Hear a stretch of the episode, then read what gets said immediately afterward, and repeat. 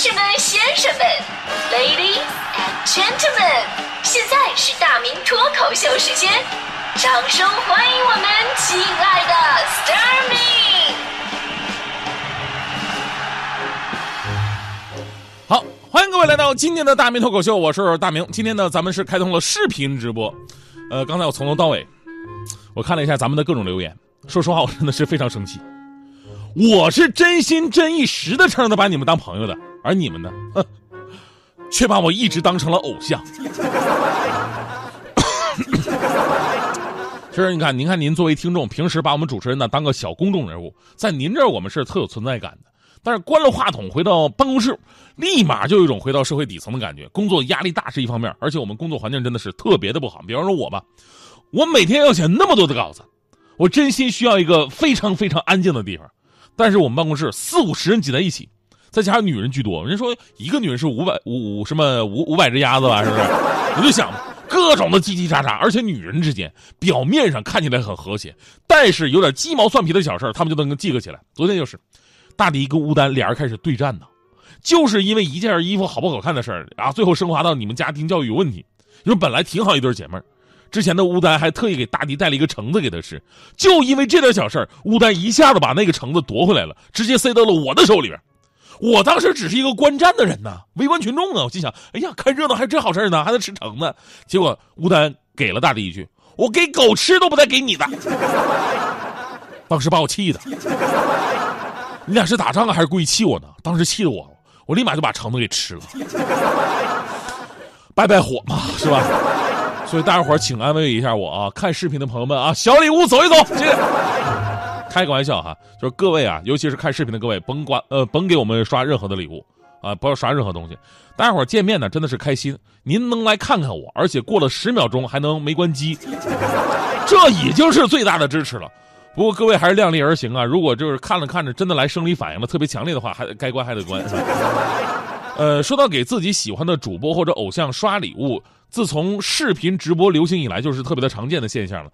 那很多自己都没钱吃饭，宁可吃泡面，也要把钱刷给主播，只要他能喊一声自己的名字，就觉得特别的幸福。所以您知道吗？何止网络直播呀？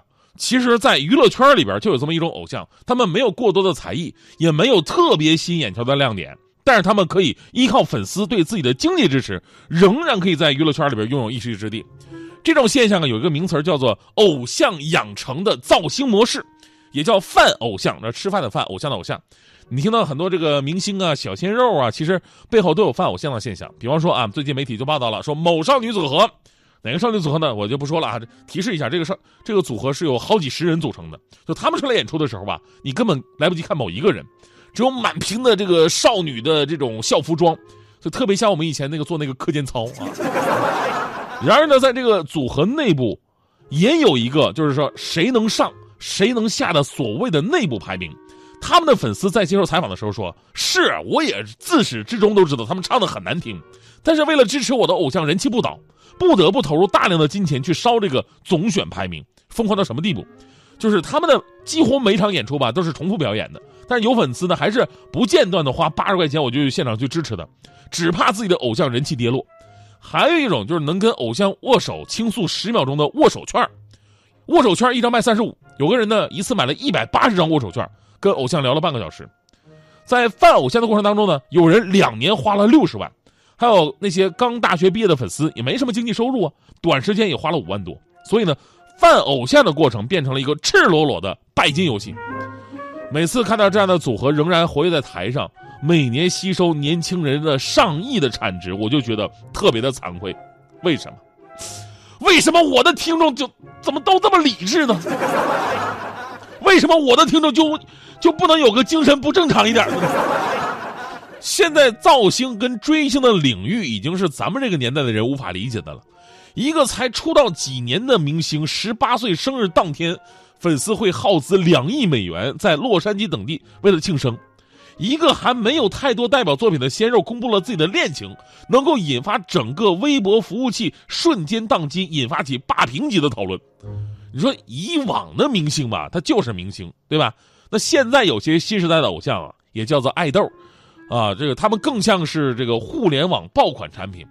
泛偶像产业链条实际上就是靠钱烧起来的，烧的是粉丝的钱，收割方呢，则是背后的规则制定者和游戏操盘者。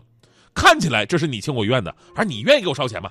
那问题是那些犯偶像的人群当中，太多太多都是那些没有收入的未成年人，特别是中小学生。而我们在小的时候，并不是这么支持自己偶像的吧？我们那时候只是在心里边去支持。到现在，你像咱们很多快乐赞道的听众仍然如此，非常理智。大家伙对我都是默默的关注，很少给我们发微信。好多次我都以为我自己节目没人听。回头说这个新的粉丝经济。当各位幕后的大佬还有操盘手们大赚特赚的时候，请善良的回想一下，你们大多数的粉丝收入是有限的，甚至是没有收入的，他们也无力承受像韭菜一样被频频收割的现实。你要知道，今天你们割完了，等他们长大了，还有 A 股在等着他们呢。现实是太残酷了。最后啊，咱们还得跟孩子们说一说，人呐可以有偶像，他们可以让自己更加有目标。但是在追逐偶像的道路上，请理智一点。好的偶像啊，在意的不是说你给他刷的礼物，而是你一直的关注。不是大迪啊，最近就有一个偶像啊，也是个网络主播。这个网络主播跟别的不一样啊，人家是唱歌跳舞啊，露个什么。这个网络主播还是挺正能量的，他是靠吃东西为生，是吧？他是是他们家辽宁的一个网红，十七岁，大家伙其实可以查到。呃，这个网红呢有绝活，是超级大胃王。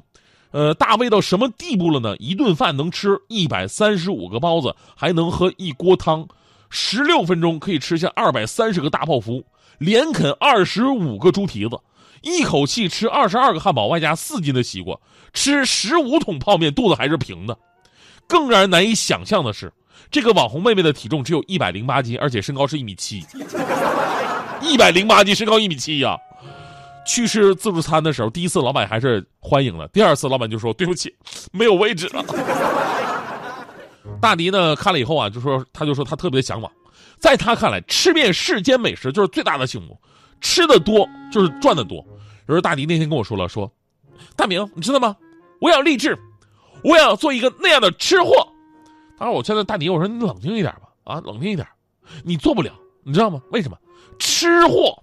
是形容长得好看又能吃的人这叫吃货？就你这模样啊要是能吃的话那只能叫做饭桶。走到终点不小心回到起